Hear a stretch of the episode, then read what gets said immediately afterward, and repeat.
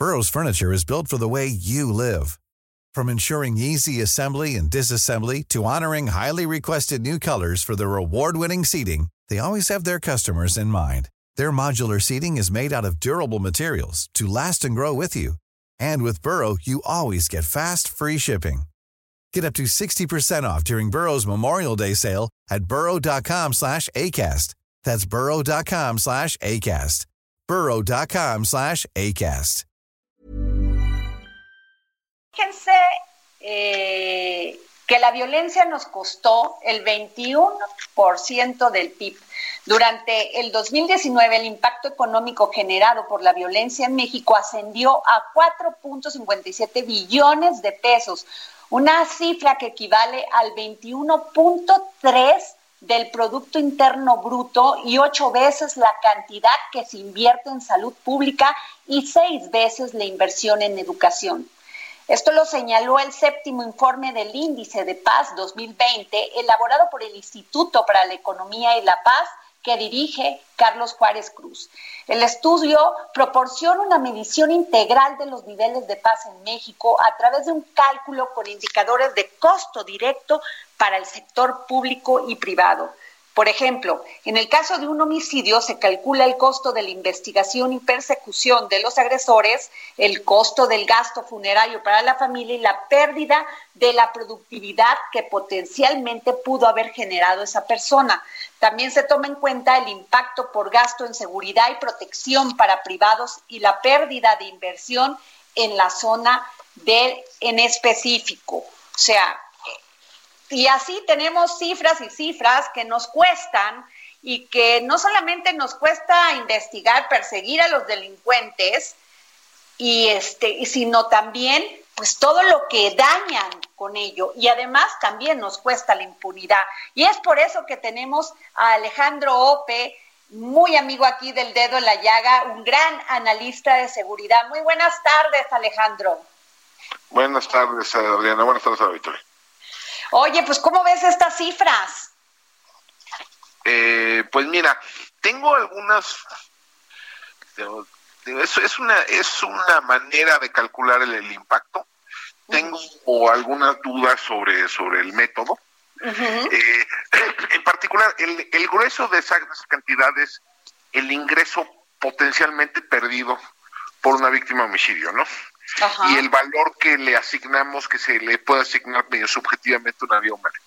Eh, entonces, eso, eso es lo que abulta los costos. Eh, pero sí, de, cualquier manera, el impacto que tiene la, delincuencia y el delito, la violencia en las eh, eh, en las eh, en la economía es enorme. Mira, el, el, INEGI realiza una encuesta al año que se llama la encuesta nacional de victimización eh, y percepción de la seguridad pública. Ellos estiman ahí el impacto al directos, los impactos directos del, de la delincuencia en 1.5% del PIB. Con eso, ¿qué incluye eso? Incluye pues lo que la, la, la, cantidad perdida por las familias, ¿no? por, un robo, por una, por una extorsión, por un secuestro. Eh, la, eh, el impacto de, en, el, sistema de salud. ¿No? El, eh, el, el, impacto en el sistema de salud y el um, y tercero, tercero las medidas defensivas, lo que hace la gente para protegerse. Pone rejas, pone alarmas, pone pone eh, rejas, alarmas, eh, cámaras, sensores, etcétera. Claro. ¿no? Eh, esos son, nada más esos tres componentes, 1.5% del PIB. Para ponértelo en pesos y centavos, esos en 2018 fueron 102 mil millones de pesos. Híjole. Eh, y ahora súmale lo que hacen las empresas. Claro. Las empresas, más o menos en la misma, digo, es otra encuesta, la encuesta nacional de victimización de empresas, pero dice calcular como en 62 mil millones. Entonces sumas familias y empresas, estamos hablando 160, 180 mil millones de pesos al año. Eh, al año entre lo que perdemos y lo que hacemos para defendernos. Y eso, digamos, son nada más costos directos. Mediciones como las que hace el Instituto para la Economía eh, y la Paz eh, miden algunos efectos indirectos, algunas pérdidas de bienestar indirectas, ¿no? Eh, que son, que ciertamente existen, son difíciles de, de, ponerle pesos y centavos, ¿no? Por ejemplo, a ver, no dejar salir a tus hijos a, a, jugar en la calle es una pérdida de bienestar, ¿no? claro. No, eh, no atreverte a ir al cine un, un, un, viernes en la noche porque tienes miedo a que te asalten, pues una pérdida de bienestar, ¿no? Eh, y como esos hay muchas cosas, ¿no? Muchas muchas cosas que nos cambian, nos cambian nuestro comportamiento, la delincuencia, eh, y pues eso nos, nos empobrece, ¿no? En, en, más de un sentido, ¿no? Entonces sí, es, es enorme. Olvidémonos del, del, del dato, ¿no? Del dato este enorme que tienen los del Instituto para la Economía y la Paz, pero lo que sí es cierto es que es, es hay un impacto muy importante. Lo cual, digo, deja de ponerte, hay algo alentador en ese dato. Eso significa que cualquier inversión en materia de seguridad se paga sola. Ok. O sea, es decir, cualquier mejora en las policías, los jueces, etcétera, se pagan solas. Ahora, Alejandro, eh, también hay tipos de violencia que afectan significativamente los niveles de paz en México y cada uno requiere un conjunto diferenciado de respuestas de política pública para ser atendida. Por ejemplo, los conflictos de los cárteles y delitos relacionados con drogas, que obedecen a dinámicas distintas de la violencia política, la violencia oportunista y la violencia interpersonal. ¿Tenemos políticas públicas en este sentido? ¿Bien diseñadas? Mm, no, déjame ponértelo así. Yo creo que, a ver, si tú, si tú plantearas, eh, a ver, ¿qué tipo de violencia quieres, quieres disminuir? Eh, no, hay, no vas a encontrar en los planes y programas de la administración pública eh, una, una propuesta específica, ¿no? De reducción de violencia o de reducción, por ejemplo, de homicidios eh, o de homicidios específicos, ¿no? Eh, vas a encontrar, digamos, planteamientos generales de, reducción de inseguridad, de violencia, eh, de, delincuencia, pero no, no, no específicamente orientada, no específicamente focalizado, por ejemplo, en la disminución de violencia homicidio. Eso sí, salvo un par de excepciones, no te lo vas a encontrar. Ok. Oscar Sandoval, estás en la línea. Aquí estamos, aquí estamos. ¿Preguntarle algo a Alejandro? Sí, Alejandro, ¿cómo estás? Oscar Sandoval.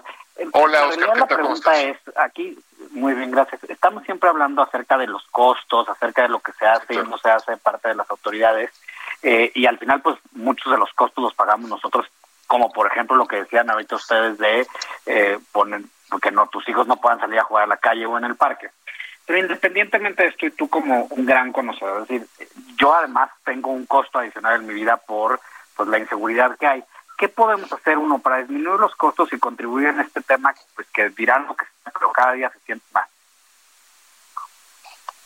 O sea, ¿qué acciones puedo yo hacer desde, mi ámbito? Mira, Porque...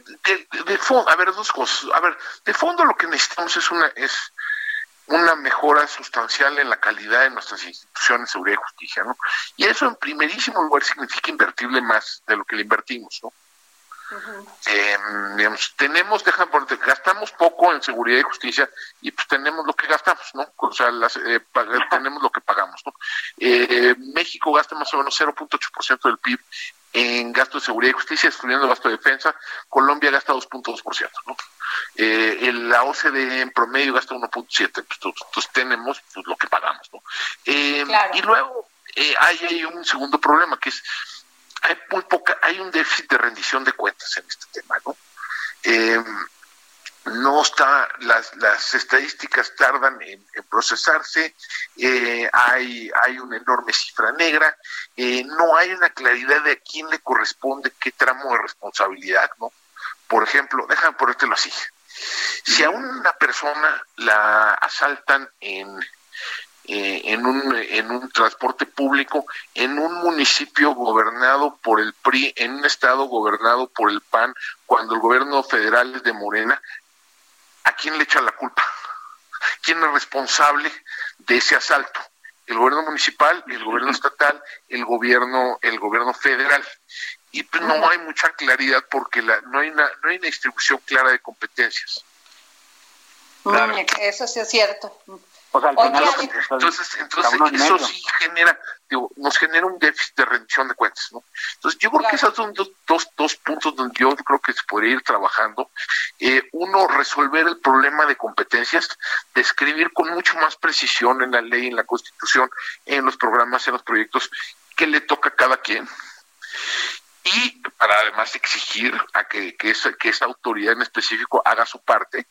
Y segundo, eh, ir resolviendo de manera sistemática, sistémica, de largo plazo, el problema financiero presupuestal de la seguridad. Si pudiéramos ir trabajando en esos dos, en esos dos sentidos, ¿no? De, de manera gradual, etcétera, yo creo que empezaríamos a ver mejorías en plazos relativamente cortos, ¿no? Eh, este, regresando al tema, ¿no? Es decir, invertirle un poquito más en, materia de seguridad, dado el costo, los costos monumentales que este problema le genera al país, son, son muy pequeños. Alejandro, yo te quiero hacer otra pregunta, porque muy interesante tu columna el día de hoy de la filantropía criminal, de esto que se ha dado últimamente, donde los cárteles de la droga van repartiendo despensas y bienes de primera necesidad entre los sectores marginados urbanos golpeados por el virus y el confinamiento, como bien lo señalas. ¿Qué tal? Sí, mira. Y a la luz, de la, a la luz del sol.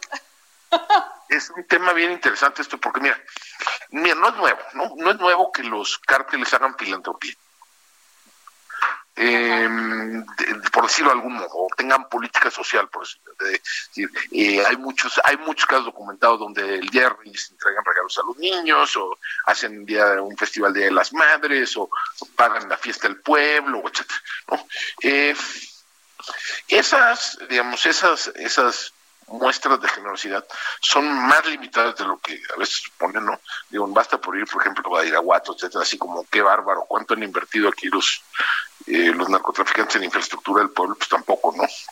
Em, el, eh, el, y estos, digamos, pero estos, y estos eh, gestos que ha habido de entregar víveres entregar despensas, etcétera, han sido, déjame no, yo creo que no han beneficiado más de unas cuantas cientos de personas, pero su impacto mediático ha sido enorme. Y yo creo que es el punto de fondo. Lo que quieren demostrar estos grupos criminales es que a plena luz del día pueden hacer lo que quieran donde quieran.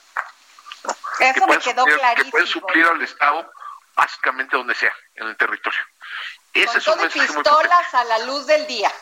O sea, eh, eh, ese es un mensaje, déjame ponerte, tan potente y tan subversivo de impunidad como andar, como circular a mandar a un convoy de 20 de 20 camionetas y 200 y 40 sicarios, ¿no? Así es. Es, es el mensaje, yo controlo el territorio, yo me muevo como como como quiera, ¿no? Eh, eso eso yo creo que sí debería preocuparnos. No, bueno, gravísimo, porque además este lo que acabas de decir es muy cierto, supliendo en materia de seguridad, de salud y de y de programas sociales al gobierno. Sí, sin duda. O sea, impunidad total, este, Alejandro, impunidad total. Pues bueno, eh, nos va, este, Alejandro, muchísimas gracias por contestarnos esta llamada para el dedo en la llaga. Te mandamos un gran saludo y cuídate, querido Alejandro. Igualmente, Adriana, un saludo, un saludo a la auditoría. Hey, it's Paige DeSorbo from Giggly Squad. High quality fashion without the price tag. Say hello to Quince. I'm snagging high-end essentials like cozy cashmere sweaters, sleek leather jackets, fine jewelry, and so much more. With Quince being 50 to 80% less than similar brands. And they partner with factories that prioritize safe, ethical, and responsible manufacturing. I love that. Luxury quality within reach. Go to quince.com slash style to get free shipping and 365 day returns on your next order. Quince.com slash style.